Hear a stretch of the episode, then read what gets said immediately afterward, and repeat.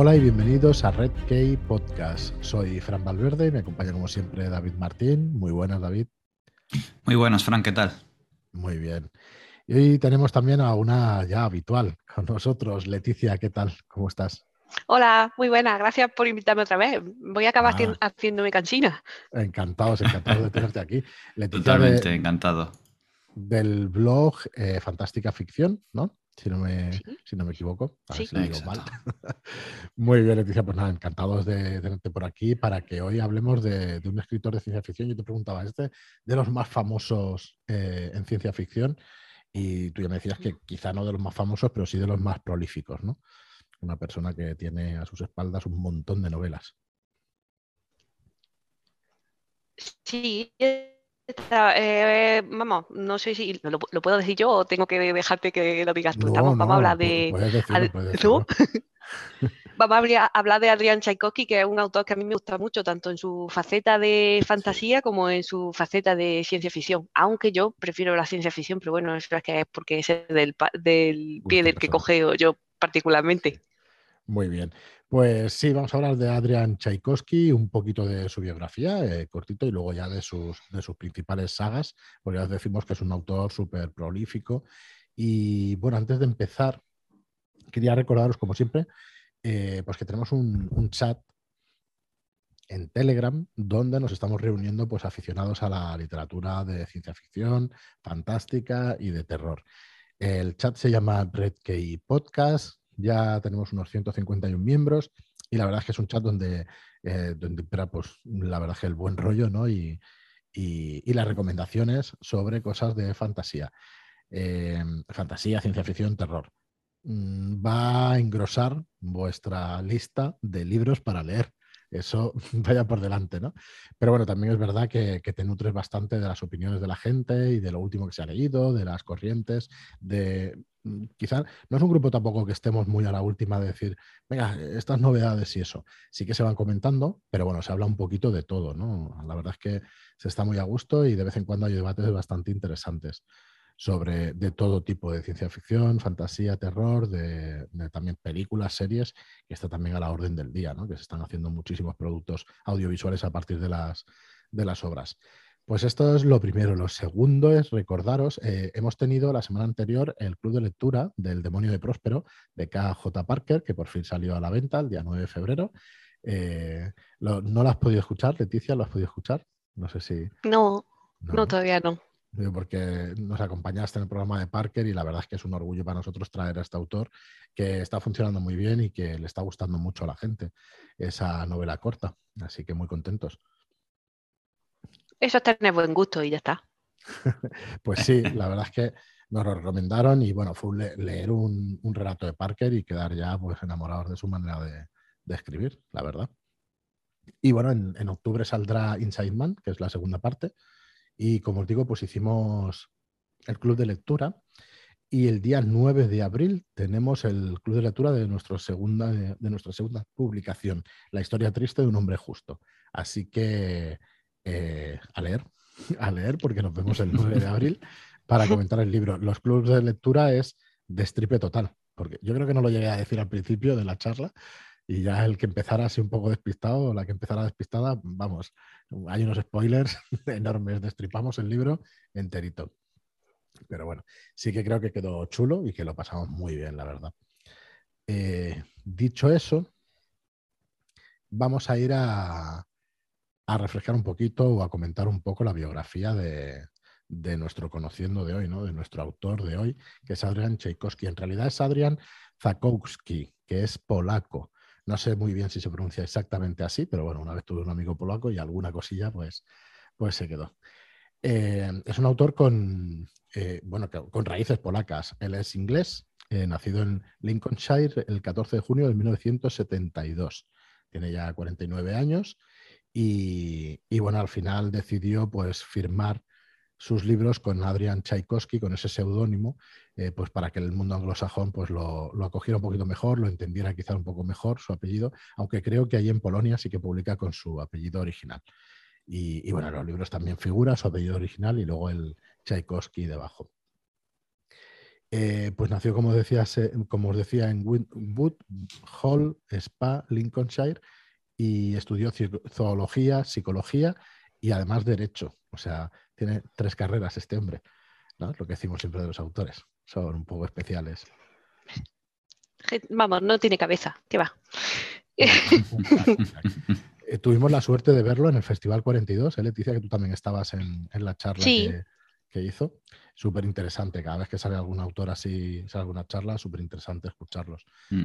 Y... además, si quien quiera profundizar un poco más en una entrevista con Adrian Tchaikovsky, podéis ir al, blog de Fantástica Ficción, que allí tiene una entrevista muy amena y en, en, la que se van desgranando pequeñas cositas que aquí Leticia nos ha regalado Así que os la recomiendo muy mucho.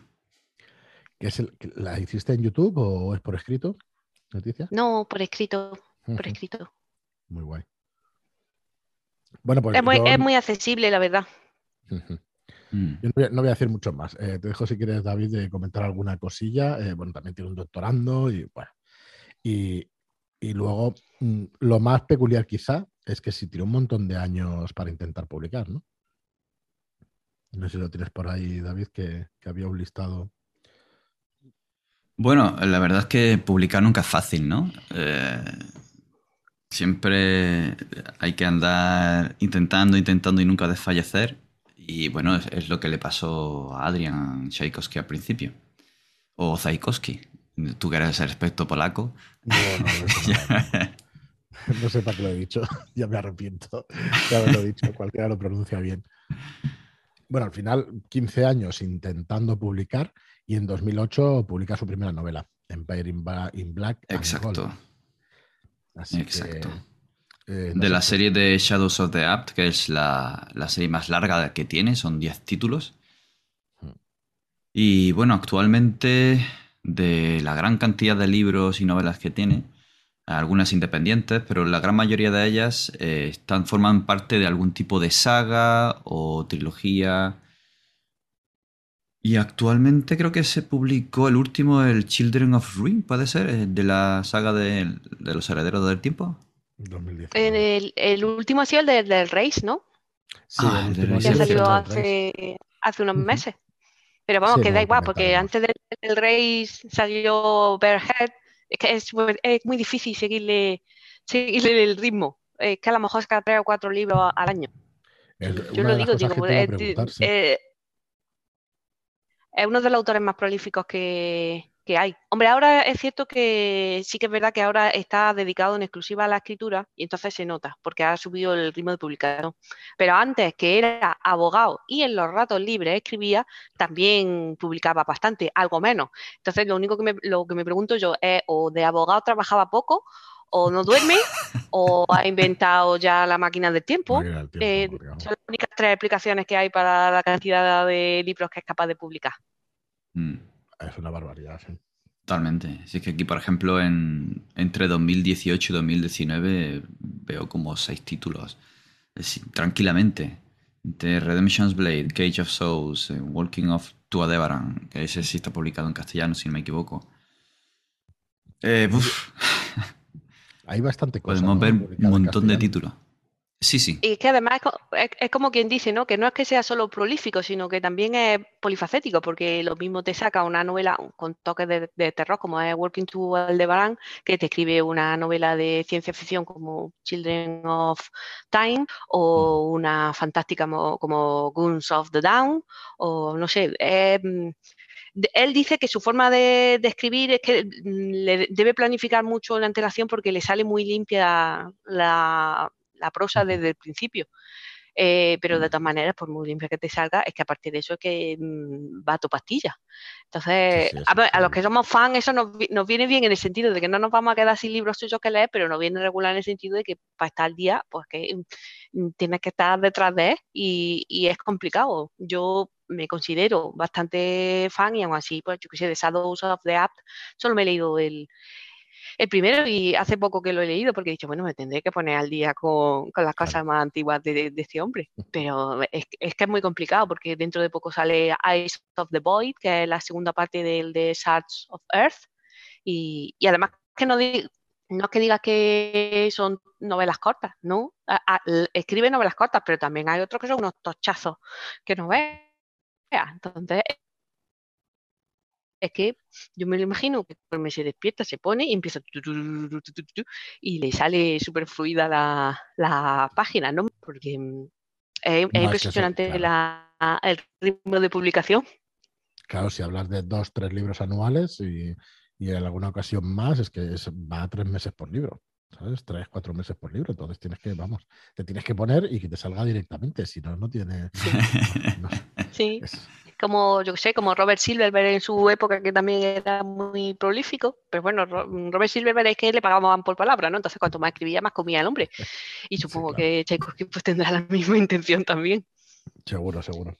No, no, es una, es una barbaridad, pero bueno, ya lo conocimos también en persona y vamos, se le ve una persona súper inteligente que, y que vamos, es una pasada, la verdad es que es una, barbaridad.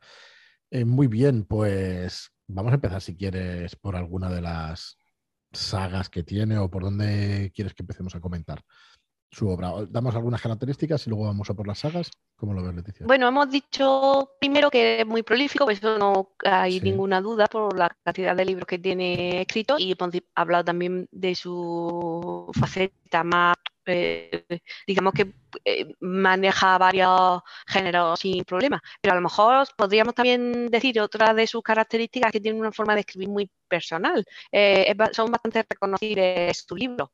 es posible que lo que más llama la atención es que al final siempre acaban apareciendo animales de algún tipo. Bueno, no en todos los libros, ¿no? pero en la mayoría de sus libros salen animales normalmente insectos o bueno, arañas o algún tipo de animal de, esos reinos, pero claro, si como has mencionado antes, pues él tiene una titulación en zoología, es muy normal que aplique esos conocimientos que ya, que ya tiene dentro de su, de su libro. Pero mm, si nos ponemos a pensar en, en la araña, que yo creo que él ya estará cansado de que se lo, de que se lo recuerden. Pero es verdad, porque mira, las arañas son una parte fundamental de Children of Time y Children of Ruin. Eh, sin destripar mucho, digamos que eh, una de los mm, puntos de vista de, los, de ambos libros son con protagonistas que son una colonia, una colonia de arañas. Si tenemos en cuenta otro libro suyo de fantasía que está también disponible en español, que se llama Spiderlight, pues mm, el protagonista es una especie de araña humanizada que, bueno, tiene un periplo por por diversas causas que a lo mejor no eh, deberíamos, eh, no, eh, no queremos entrar mucho en el terreno del spoiler, pero es una araña también. Y, y, dentro de su primera saga grande, la de Shadows of the App, pues bueno, ahí ya hay que ser el primero, como quien dice, totalmente, porque las distintas castas o mm, razas, por decir así, que protagonizan los libros son todo insectos están las hormigas, están las avispas, están las mm, eh, escarabajos, me parece, no me acuerdo, viste si es escarabajo exactamente, la mm, sí. libélula reino, pues tiene una, una característica, claro, algunas vuelan, otras eh, pues bien la cuidad, un, un segundito que... mucho. Un segundo, que te, te, corto un pelín porque se corta bastante.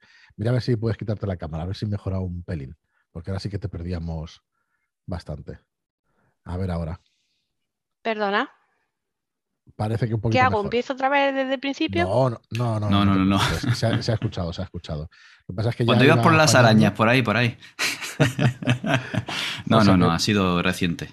Se le nota una barbaridad el tema de la zoología, ¿no? O sea, bueno, se le nota es que tiene un montón de protagonistas o de, o mete un montón de animales en sus libros. Eso nos ha quedado clarísimo. Lo de los escarabajos sí son Beetle, ¿no? Que decías. Sí.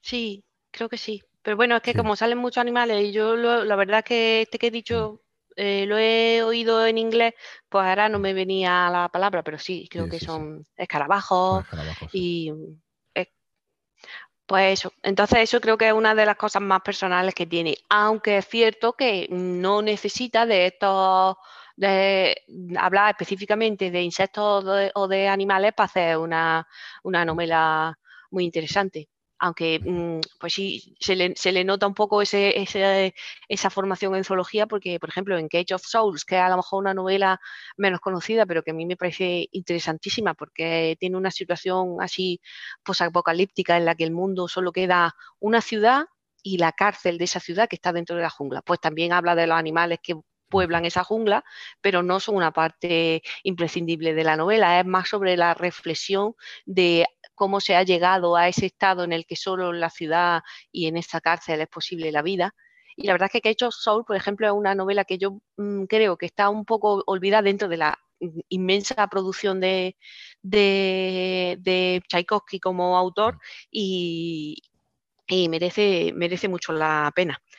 Es cierto que a lo mejor al principio escribía más novelas de fantasía, pero quizá el, el golpe gordo de de fama lo, ha dado con las novelas de, ciencia ficción, porque yo creo que en el mercado anglosajón, quitando a los super mega bestsellers de fantasía, la ciencia ficción tiene más tirón que la, que la fantasía, o por lo menos es la impresión, es la impresión, que, tengo yo, o a lo mejor un poco más de, no sé si decir prestigio o interés, no lo sé. Y entonces cuando ya él, quizás, como digo, el, el campanazo lo dio con Children of, Time, pero es que antes ya mm, había escrito, mm, había escrito novelas de ciencia ficción, de fantasía, de lo que se, vamos, que toca, toca todos los palos. Eh, decías, si fuera parece que la ciencia ficción, yo creo que también tiene, tiene algo más de prestigio. Aquí en España mm, también puede tener algo más de prestigio, pero yo creo que la fantasía está ahí a la altura, ¿no? ¿O pasa lo mismo? No lo sé, yo no, lo mm. puedo decir, pero yo creo que hay más publicaciones de fantasía que de ciencia ficción por norma general, ¿no? Sí. Y no, no creo que sea porque sea más fácil, sino porque tiene más atención por parte del público y entonces pues se tira más hacia la fantasía que hacia la ciencia ficción. Ah, vamos. Pero bueno, que como digo, yo prefiero la ciencia ficción, pero ¿quién le va a hacer asco a una buena trilogía fantástica? Que hay que tocarlo todo. Muy bien. Pues nos hablabas de esa característica de, los animales y nos hablabas de todos estos libros que, además es que, claro, al tener novela independiente, tener saga y todo eso. Así que bueno, si quieres comentarnos las principales o, o vas a meternos ya en, las principales sagas que tiene? Bueno, como vosotros queráis, ya he mencionado las de Children of Time y Children of Ruin, que a lo mejor son de mm. las más conocidas que tiene y que están, la primera al menos está disponible en español y entiendo que la segunda se va a publicar también, porque eh, si se agotaba, el, el, editor dijo que si se agotaba la tirada del primero, se plantearía hacer el segundo y entonces pues las ventas subieron bastante y se han terminado todos los ejemplares de Children of Time, que me parece, eh, Herederos del Tiempo creo que se llama en, español. Que, del tiempo. Eh, que me parece muy bien porque es un libro maravilloso.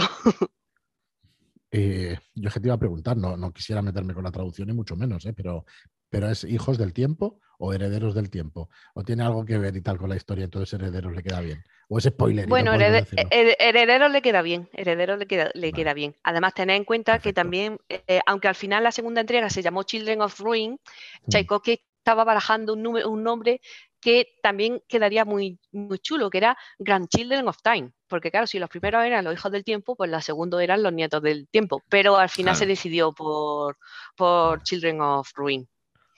Y bueno, eh, mientras que en la primera parte pues hay como dos puntos de vista que eh, están, mm, bueno, sin entrar mucho en spoilers, se puede decir que es una nave em, colonizadora eh, de humanos que va hacia, hacia un mundo para, para implantarse allí, pero resulta que en ese mundo también hay otros seres que están allí viviendo y, vemos la evolución de una cosa y de otra y cómo se, relacionan entre ellos.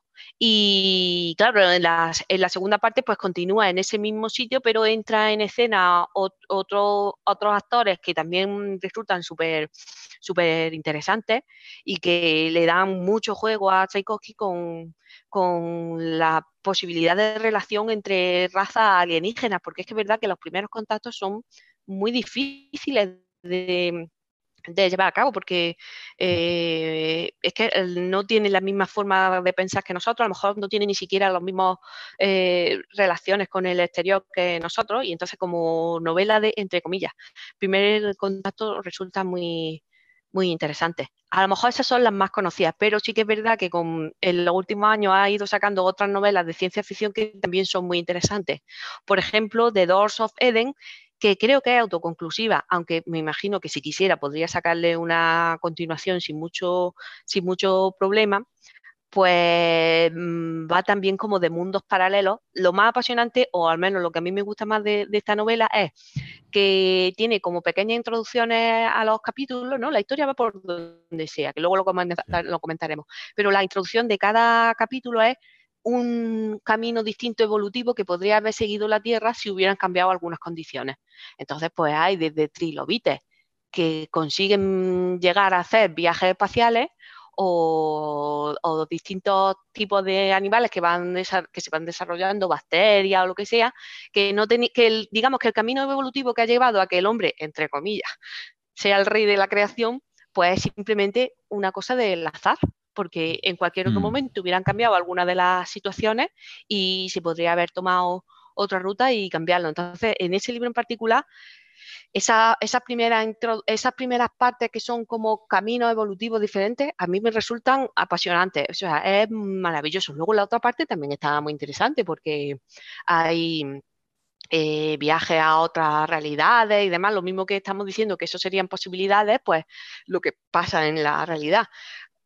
Y está, es un libro que está muy chulo y, como digo, eh, de dos of Eden eh, creo que es autoconclusivo y es una novela que podría perfectamente eh, traducirse al español y que yo creo que tendría, que tendría bastante éxito. A mí por lo menos me dejó bastante, bueno, a mí que me va a dejar, sí que a mí me encantan, me encantan todas, esas cosas y me encanta cómo escribe Tchaikovsky, tampoco tenía el hombre que esforzarse mucho para convencerme. Y bueno, dentro de, la otra... es, lo, es, lo, que decías tú, no sé, al final controla la zoología y eso, y bueno, especula en el futuro y eso, y, le puede salir una cosa muy redonda, claro. sí, esta parte está muy chula. Me parece muy interesante, muy, interesante todos estos planteamientos y utilizar su, su, fondo y su bagaje académico para, para poder plantear estos escenarios posibles. De hecho, esa es una de las cosas que, que que te, pueden impactar cuando profundizas en la, historia evolutiva y las teorías evolutivas. El, puro azar, ¿no? Como un elemento potentísimo para, la, evolución de las especies. Y considerar que el ser humano eh, domina la transformación del mundo y domina por su inteligencia, la haber evolucionado de diferentes eventos aparentemente eh, aleatorios y en los que interviene solo el azar, es como, bueno, le da un, guantazo de humildad y dice, como ha, como ha dicho Leticia, que plantea Adrien, eh, es que en, otras condiciones probablemente puede que ni existiéramos. David, tú eres biólogo. Sí. se pretende. Además, se, pretendió, sí. Y, doctor además, o sea que llevamos muchos años estudiando. ¿Y se estudia eso de la evolución de las especies en biología o vais más a, por la microbiología o supongo que hay especialidades? Bueno, depende del plan académico de cada sitio, pero en general eh, hay un tronco común que después tú te vas especializando. En ese tronco común sí que se ve eh, historia evolutiva, se aprende en la evolución a nivel genético, a nivel poblacional y a nivel, digamos, histórico. O sea que aquí tienes en las puertas del Edén, ¿no? El de Doors of Eden, tienes ahí otro para engrosar tu lista, tu lista de wow, tengo mucha te tiene curiosidad. que gustar, seguro. Sí, sí, sí, te va a gustar seguro. Sí, sí. Bueno, pues dentro de la, no, nada. Si dentro de las novelas de ciencia ficción también es verdad que, bueno, ha empezado, eh, creo que va a ser una trilogía, la que empezó con Shards of Earth, que dentro de poco se, va a publicar Eyes of the Void. Y Shards of Earth, pues, mm, eh, tiene otra premisa súper inquietante a, la par que interesante, ¿no? Porque resulta que hay una raza alienígena que no nos podemos comunicar con ellos, no sabemos nada sobre ellos, que se llaman los arquitectos y hacen esculturas con los planetas. Y a la Tierra le ah. toca. Entonces la Tierra ya no ya deja de, de, ser el soporte de nuestra vida y todo eso. Menos más que ya habíamos colonizado algunos otros mundos y eso y por ahí nos salvamos, pero que, que poco, queda poco, ¿no? Entonces, pues mm, el libro va, aparte de las tensiones que puede haber entre las distintas facciones en las que se ha dividido la, humanidad después de esta diáspora forzada, pues también de las relaciones, cómo se podría llegar a relacionar a alguien con estos arquitectos, si es que pues, son unos seres eh, ininteligibles, no se puede comprender cuáles son sus acciones. Entonces, pues bueno, se forma una mm, compañía, bueno, una compañía, un grupo de personas que se ven forzadas por las circunstancias a, colaborar con una nave espacial mientras van investigando qué se puede hacer. No, no contra los arquitectos, porque dentro de lo que cabe contra los arquitectos no hay eh, armas posibles porque son eh, tan evolucionado y tan diferente respecto a nosotros que no somos capaces de hacerle nada, pero bueno, eh, a investigar por qué hay algunos sitios donde los arquitectos no atacan, si hay unas reliquias determinadas que no se sabe muy bien de dónde vienen, porque hay otra facción que se dedica a utilizar esas reliquias como moneda, entre comillas, moneda de cambio y proteger tu mundo. Si tú quieres proteger tu mundo, pues te tienes que convertir a la religión de esa otra facción y ellos te, dan esa reliquia y entonces tu mundo quedará protegido contra, contra los arquitectos. Eh, y luego también es posible el viaje a través de, como, no sé si llamarlo un espacio dentro del espacio o una situación atemporal, que algunas personas han desarrollado esa capacidad eh, por los estudios que se han hecho con ella y el, que a lo mejor es más protagonista de, la, historia es precisamente uno de los que tiene estas capacidades. Es una novela con mucho enfrentamiento político y mucha lucha entre facciones y espionaje, pero ya te digo, es vamos, es súper interesante, sobre todo eso de cómo enfrentarte a algo que no lo puedes, que no lo puedes conocer y no lo puedes definir y no sabes por qué actúa como actúa, pero si, mm, si pasa por tu, por tu planeta, pues ya te puedes estar, ya te puedes estar despidiendo. La segunda parte se va a publicar dentro de poco, Eyes of the Void. Esa no, no me la he leído todavía, pero vamos, la, la espero con, con, muchas ganas porque tengo mucho interés en saber cómo, cómo continúa mm, esta historia. Tengo entendido que va a ser una trilogía, pero ya digo, el primero que era bastante tocho, era, mm, era muy, muy interesante con estas premisas que os estoy diciendo. Pues sí. Y sí. Y como, bueno, dentro de lo que es la ciencia ficción, eh, también ha, sacado relativamente hace poco tiempo dos libros que se llaman Dogs of War y Bearhead, que es la continuación que trata sobre em, el uso de animales antropomorfizados para la batalla. El primero está protagonizado por un perro al que, entre comillas, se le, da, se le dota de inteligencia para que luche, pero a lo mejor la figura del perro es la menos, aunque sea la protagonista, es la menos interesante, porque eh, hay otros que son un oso que también está antropomorfizado y la que me resulta a mí más curioso de todo es un enjambre de abejas de abejas, mm, que también tienen inteligencia. Pero claro, esos tienen inteligencia colectiva. Y si el enjambre de abejas es capaz de reproducirse, pues es prácticamente inmortal, porque si no mata a todas las la abejas, eh, y pueden ir pasándose sus conocimientos de una a otra, o bueno, como inteligencia colectiva que son, eh, pues da mucho juego. Mientras que Dogs of War a lo mejor es un, poco, eh, es un poco más convencional, es cierto que la siguiente parte, Head, a mí me pareció fascinante. Eh, es como una, es como la siguiente parte, pero una evolución donde la Tierra ya ha colonizado Marte, pero claro, la colonización de Marte pues ha tenido lugar también gracias a estos animales antropomorfizados, si está bien dicho, pero bueno, si no me, me lo perdonáis. Y, bueno, y también hay un conflicto, se llama Bearhead porque el, que es protagonista, que está como, no es esclavizado, pero digamos que es como si es una persona que trabaja en la colonia de Marte, pero claro, lo que gana allí se lo tiene que gastar en la comida de allí, eh, digamos que como cobra dinero de la compañía, está en un círculo vicioso del que no, del que no se puede salir. Pero bueno, tiene algo en la cabeza que puede eh, cambiar todo. Chan, chan, chan. Y ahí lo dejo. Así que es, eh, esa parte de ciencia ficción, que es a lo mejor lo más actual, mm, está, eh, es muy interesante y muy guay, pero como también es un autor que ha escrito fantasía hace a lo mejor un poco más de tiempo, pero vamos, las novelas fantásticas, las que yo he leído también me parecen mm, apasionantes. No sé, por ejemplo, cuando escribió Redemption's Blade, que eso fue un encargo de la editorial, el mundo no, eh, o sea, se supone que era un mundo en el que se iban a establecer una serie de eh, factores o, temas primordiales, pero luego cada autor que lo fuera cogiendo podría ir añadiéndole lo que él quisiera.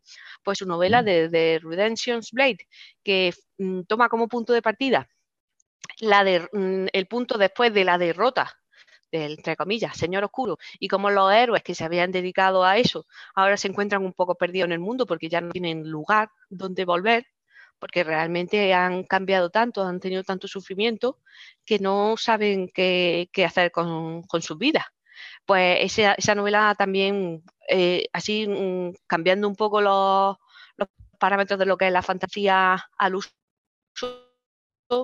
resulta muy interesante. Además que, tiene unos personajes súper chulos, porque mm, eh, se inventa unos anticuarios que son Cat y Fisher, que, se, dedican a ir por el mundo cogiendo reliquias, objetos mágicos y todo eso, y así con un cambalache de venderlo, de no venderlo, de hacer estudios, de no sé qué, que son graciosísimos. Entonces son unos personajes secundarios que tuvieron tanto éxito que, que luego la misma editorial que publicó Redemption's Blade, pues sacó una u otro libro solo de relatos de Kat y Fisher. Uno de ellos es de Tchaikovsky y los otros son de, otros autores. Así que imaginaros, eh, vamos, debió ser una cosa muy interesante, muy agradable para Tchaikovsky pensar que unos personajes que él había creado como secundarios eh, cobraron, cobraron tanta importancia en un mundo que ni siquiera era suyo tampoco, porque digamos que era un mundo compartido con otros ah, autores, pero aún así cobraron tanta importancia como para dedicarle un libro en exclusiva a esos, a esos anticuarios, que está muy chulo también. Eh, eh, son los relatos de Katy Fisher, no sé si tienen algún nombre específico el, el libro, no me acuerdo, no me acuerdo muy bien. El primero sí que es Eh, claro, porque solo tiene un, relato, entonces no saldrá como suyo propio, sino que saldrá como una colaboración o algo, vamos, pero que son de la misma casa editorial, de Rebellion Publishing. Joder, pues hombre polifacético donde, donde los haya. Sigue, sigue, Leticia, perdona.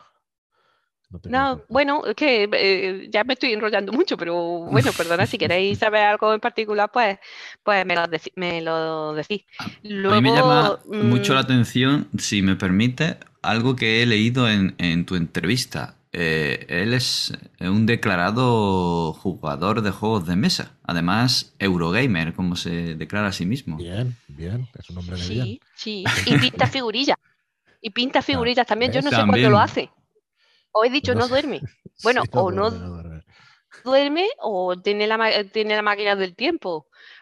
Sí, sí, porque las pinta con el pie mientras escribe con las manos. Pues es lo único que es la única explicación que se me ocurre. También, también dibuja. También dibuja. tiene. Hace calendario para el año siguiente que le regala a sus amigos con chistes. Es espectacular. Es de verdad, es un hombre que, que tiene una capacidad, que tiene una capacidad extraordinaria. Y yo le, creo que le pregunté, no me acuerdo muy bien si él tenía pensado sacar algún juego de mesa de su de su libro. Mm, no sé si hay algún plan al respecto, pero desde luego lo que es por lore no va a ser que le falte. Claro, claro. A lo mejor las reglas son más complicadas o lo que sea, pero por mm, trasfondo y demás, estoy, vamos, yo creo, ya os digo que de la saga más grande, la de Shadows of the Apt, solo me he leído el primero, entonces eh, lo tengo muy reciente, pero solo me he leído el primero, entonces no puedo decir cómo va o cómo deja de ir, pero el hecho nada más de que haya ese porrón de facciones, cada una con sus capacidades, porque las avispas vuelan, la, la mm, moods, es que no me acuerdo cómo se dice en español, serían polillas, creo. Las polillas ven en la oscuridad y tienen unas creencias religiosas cualquiera. La avispa, pues, mm, por, forzosamente tienes que ser del estamento militar y si no, es que todo lo demás es a, través de trabajo esclavo. O, mm, los escarabajos pues son más resistentes y tienen capacidad de capacidad de ser artífices, porque tiene como también un toque steampunk súper chulo. Pues que solo de eso, imaginaos el juegazo que podría salir teniendo como base mm.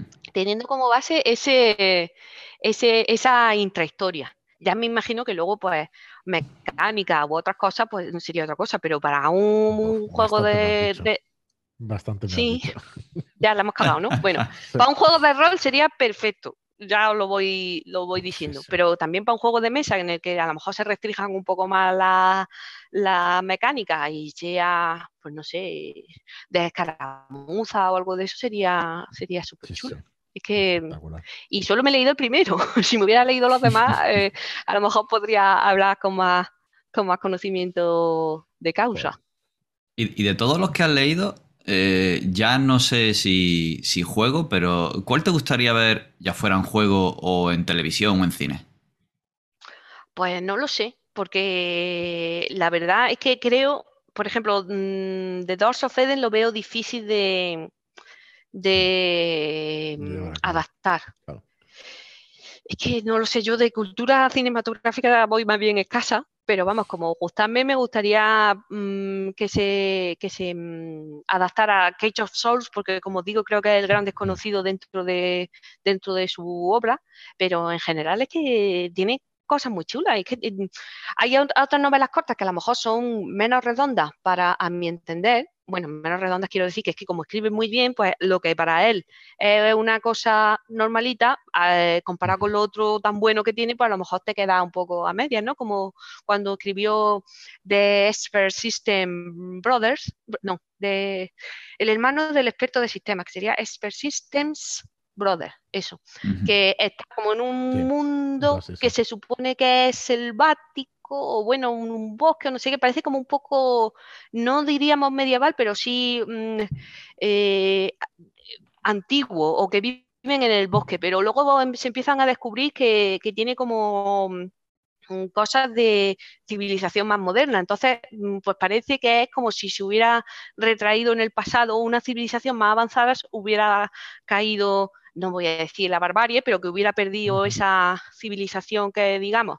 Y entonces, pues eso también es un, marco muy chulo para desarrollar una historia de eh, una serie o lo que sea. Lo que pasa es que este, este en particular, pues a lo mejor eh, se quedó un poco corto en cuanto a mis expectativas. No me he leído la siguiente parte, que también sacó una segunda parte que era de Expert Systems Champion, creo que se llamaba, y esa no me la, no me la he leído. A lo mejor luego lo mejora. Pero como digo, es que es un autor que tiene tantas ideas y es capaz de ponerte tantas novedades y tantas cosas que te apabullan eh, por, en cada página que yo lo veo un poco difícil de, cambiar a, a, otro medio, pero estoy segura de que, de que se puede hacer. Y bueno, como a mí me gusta más la ciencia ficción, pues me gustaría que lo hiciera con la parte de la de, la, de alguna de estas cosas de, ciencia ficción que, he mencionado que he mencionado antes. Vamos, estoy, estoy segura de que estará en negociaciones con algunos de sus libros, porque ya digo que han tenido mucho éxito y algunas veces lo primero que buscan que buscan a esta gente, los productores y todo eso, es una saga que haya tenido cierto reconocimiento dentro de la publicación para luego adaptarla a ellos a su gusto. Aunque bueno, luego salen películas de. Eh, se, han, se hacen películas de libros que todavía no se, han no se han publicado ni siquiera, ¿no? Porque hace nada eh, se publicó Mikey 7 de Edward Aston, que, está, sí, es que acaba de salir, y el acuerdo de la película que se le va a hacer ya estaba, ya estaba antes de haber publicado el libro, que vamos, ese hombre ha triunfado, porque no, no ha salido todavía el libro a la venta y ya me, y ya me están haciendo la película, pues no veas. Claro, estas cosas a lo mejor, como no sabemos la, parte de atrás, ¿no? La trastienda del tema del acuerdo, a lo mejor es que él trabajaba en. Yo me acuerdo, Joe, Joe Abercrombie, por ejemplo, pues era montador, era mezclador de vídeos o montador de, editor, ¿no? De, de, de videoclips y tal. Entonces, mm, pues igual tienes contactos con los cuales es un poquito más fácil, ¿no? Puede ser alguna sí, cosa puede Ser. Pero sí, sí, es impresionante que te, hagan la serie antes de que, o la película antes de que publiques el libro. No está mal. Está muy bien. Eh, y dinos una cosa, de las recientes, por ejemplo, el del Reis, que me parece que es la última que ha publicado, ¿la has podido leer? No, esa no la he leído, no te puedo decir, aunque mm, caerá pronto, me imagino. Está ahí, la tengo en el punto de mira. Es que ya te he dicho, es muy complicado mm, seguirle el ritmo a, a Tchaikovsky. Muchísimas. Yo estaba viendo en, castellano que aunque está publicado, pero yo lo que he encontrado son siete novelas publicadas hasta el momento. De hecho, dos, dos otras en catalán. Creo que están publicadas un par y luego. Sí, la de. La de. Spiderlight y luego tiene la de oh, uh, One Day All of This Will Be Yours, que es una de viaje en el tiempo muy divertida, está en, en catalán. High Workers también está en catalán, que se llama Tresa Fox o algo así, me perdonáis. es algo así. Tresca Fox, que no sé catalán o algo así, ah, también está publicado, o sea que dentro de lo que cabe, si tiene no sé, ¿cuáles, me faltan? Has dicho Herederos del Tiempo. Herederos del Tiempo, Spiderlight, Spiderlight. Serateu y la de Tresca Fox. Eso, sí. Pero bueno, dentro de poco saldrá la de. La de. Bueno, dentro de poco. Se em, dijeron que se había llegado a un acuerdo para publicar la trilogía también en español de. Eh, no sé si se llama La hiena y el tigre o algo así, una de fantasía. Hechos of Fall, of the Fall. Sí, creo que esa, que son, que es una trilogía fantástica, esa creo que también la van a sacar en Alamut. Y también dijeron la de Children of Ruin, que no sé cómo la, traducirán, que es la siguiente parte. O sea, que dentro de lo que cabe, si eres seguidor de Tchaikovsky, estás de, enhorabuena en España. Bueno, y si encima lees catalán, mejor todavía, porque tienes pues más, más oportunidades. Tienes esas dos o tres. Eh, bueno, pues eh, no sé si queda alguna cosita porque nos comentes y eh, seguramente un montón. Nos quedan, nos ha dicho la serie está más larga que has leído el primero. ¿Y qué, premisa es? Lo que decías de las, también salían eh, animales y todo eso, ¿verdad? Sí, no, no son animales, son entre comillas, humanos, pero que tienen características de su reino. Entonces, pues eso, las avispas pueden volar, las polillas tienen visión nocturna y todo eso. Pero bueno, eso va, eso empieza. Tiene un capítulo primero que está situado 17 años en el pasado, donde se ve como la avispa, las avispas son un imperio que su plan es conquistarlo todo. Pero las, ciudades, como son como ciudades-estado, las de las lowlands, pues no se dan por enterada. Entonces se va viendo cómo las avispas van avanzando con su ejército, van tomando posiciones y todo eso, pero las otras ciudades no hacen caso. Entonces hay, una, hay un escarabajo que desde el principio, que desde ese momento pues se ve como está intentando preparar a la ciudad o a las ciudades para intentar invadir la, evitar perdón, la, la, invasión de la avispa, pero no le hacen caso, es como que ni le escuchan. Y bueno, también hay otro reino que son las mantis que tienen, eh, que son guerreros eh, excepcionales. Y entonces, pues, también otro personaje que es una, una mantis. Y cuando eso es la primera, el primer capítulo. Y luego pasan 17 años y entonces ya sí se ve que las avispas como que ya han tenido, han cogido ya todo el plan eh, que tenían pensado como para avanzar e invadir la, la, ciudad. Y entonces él pues se ve forzado a hacer pues con su, con su, con su alumno, porque él es maestro artificiero, artificiero, es decir, este toque que he dicho como de steampunk, steampunk un poquito y todo eso, bueno, pues con su alumno se ve obligado, como le hace huir para que, para que tengan posibilidades de seguir trabajando eh, en la defensa, y, va, va, sobre eso, que cada alumno pues es de una manera, hay una, hay una, hay uno que es muy buen artificiero, pero que como es mestizo, mezclado de dos, de dos razas, pues nunca va a poder conseguir eh, reconocimiento porque también hay un racismo, implícito en que no se deben mezclar las razas.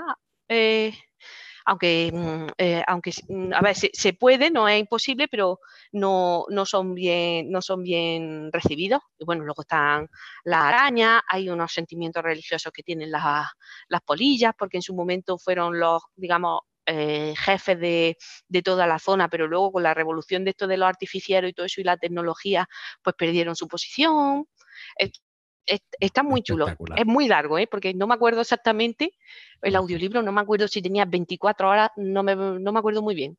Eh, pero estoy aprovechando que lo han sacado ahora en, audiolibro que para ponerme al día, porque la verdad la narración está súper chula y los libros están, están muy entretenidos. Pero claro, son 10. A veintipico horas cada uno, pues lo mismo me lleva este año. lo mismo. Eh, es como me digas que también lo graba él y le hace la, la voz del libro. Ya... Tchaikovsky ha grabado algún audiolibro. Estos no, estos no, pero Walking to Aldebaran sí lo, lo hizo él. Y creo que Make Things también lo hizo él. No estoy segura, pero más de uno y más de dos lo ha grabado él, porque además tiene una voz muy, muy adecuada, muy. No sé, como, lo habéis oído, ¿verdad? a ver, yo que sé, a mí el inglés normalmente me suena muy chulo, porque la gente habla muy bien inglés, yo me oigo a mí hablar inglés, entonces cualquiera me parece que lo habla mejor, pero este en particular, eh, Adrián en particular, tiene una voz muy interesante y, ha hecho algún audiolibro. Hombre, no es, digamos, una profesional como Emma Newman, que sí, es que trabaja de eso, aparte de escribir, también trabaja como narradora, pero él ha hecho, pues, el Walking to Aldebaran seguro, y yo creo que Make o alguno más también, también lo, ha, lo ha podido hacer.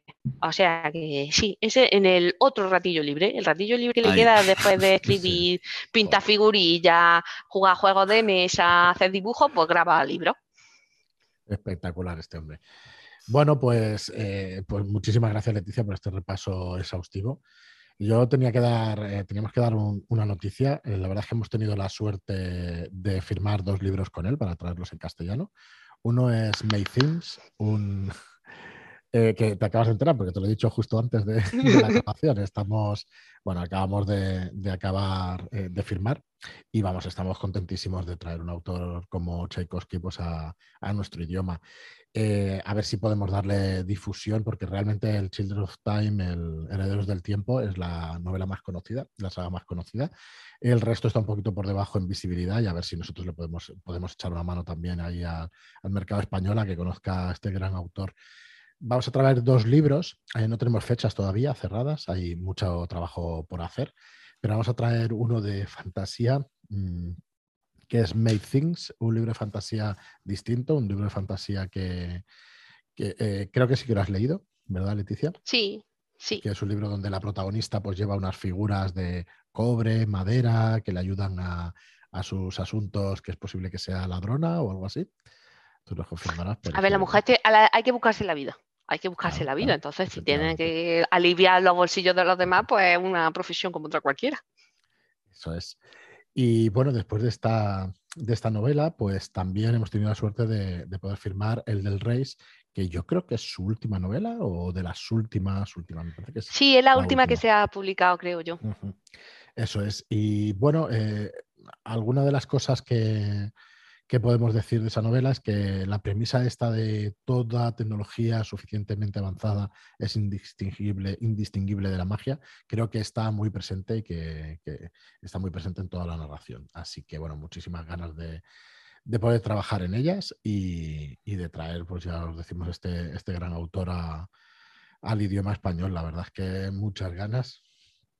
Y bueno, aquí toca ya promoción, como, como es este podcast, pero vamos, que lo hubiéramos traído igualmente, aunque no lo hubiéramos firmado, porque yo creo que es uno de los grandes autores de ciencia ficción en, inglés. Y mira que hay, pero, pero bueno, este hombre por prolífico al final conseguirá hacerse con un, con un hueco que ya lo tiene por Herederos del Tiempo. De hecho, tiene un premio Arthur C. Clarke en el 2016, creo, por esta obra, por Herederos del Tiempo. Así que ya ese reconocimiento ya le avala yo creo que la verdad es que es joven también, 49 años, le va a dar para a ese ritmo, ¿no? Que como publicando, pues no sé, si calculamos 15 años, pues igual publica ciento y pico de libros o 200 libros, a saber. Así que bueno, ahí queda, ahí queda la noticia. No sé si estás con nosotros, dice que como no te vemos. Sí. Vale, vale. Perdona. Nada, nada. nada, nada. No sé si estás con nosotros, Leticia, pero sí, Manifiéstate, manifiéstate. Estamos muy acostumbrados a vernos y, cuando hemos apagado la cámara para que hubiera mejor, mejor audio y la verdad es que no, no sabía si estabas por aquí todavía. Muy bien, pues nada, Leticia, lo, mira, mira, pone muy bien, muy bien. Eh, nada, que muchísimas gracias, como siempre, por traernos estos estupendos autores. Y, bueno, ya a ver si te quieres eh, pasar por aquí cuando tú quieras, ya lo sabes, ya, ya quedaremos. Ya te invitaremos otra vez y. Cuando queráis, vamos. Si es para hablar de gente que con lo que me gusta a mí hablar de libros y de autores, no tengo problema. Siempre que me preguntes por alguno que sepa. Sí, sí, la verdad es que encantadísimos y, y bueno, los oyentes también. Ya lo sabéis, podéis seguir a Leticia en fantasticaficción.com. sí. Muy bien, ya lo pondremos también en las notas del programa.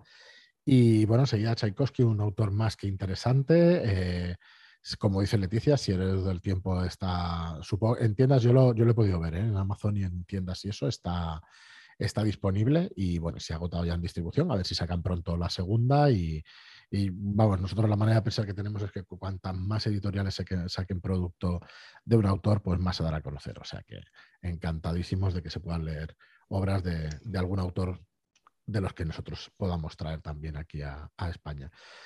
Nada más, muchísimas gracias a todos. Eh, recordaros de nuevo el tema del Telegram, que si os hace gracia pues compartir vuestra afición con mucha más gente, pues ahí estamos formando una comunidad que, que está muy bien, la verdad que lo pasamos muy bien allí.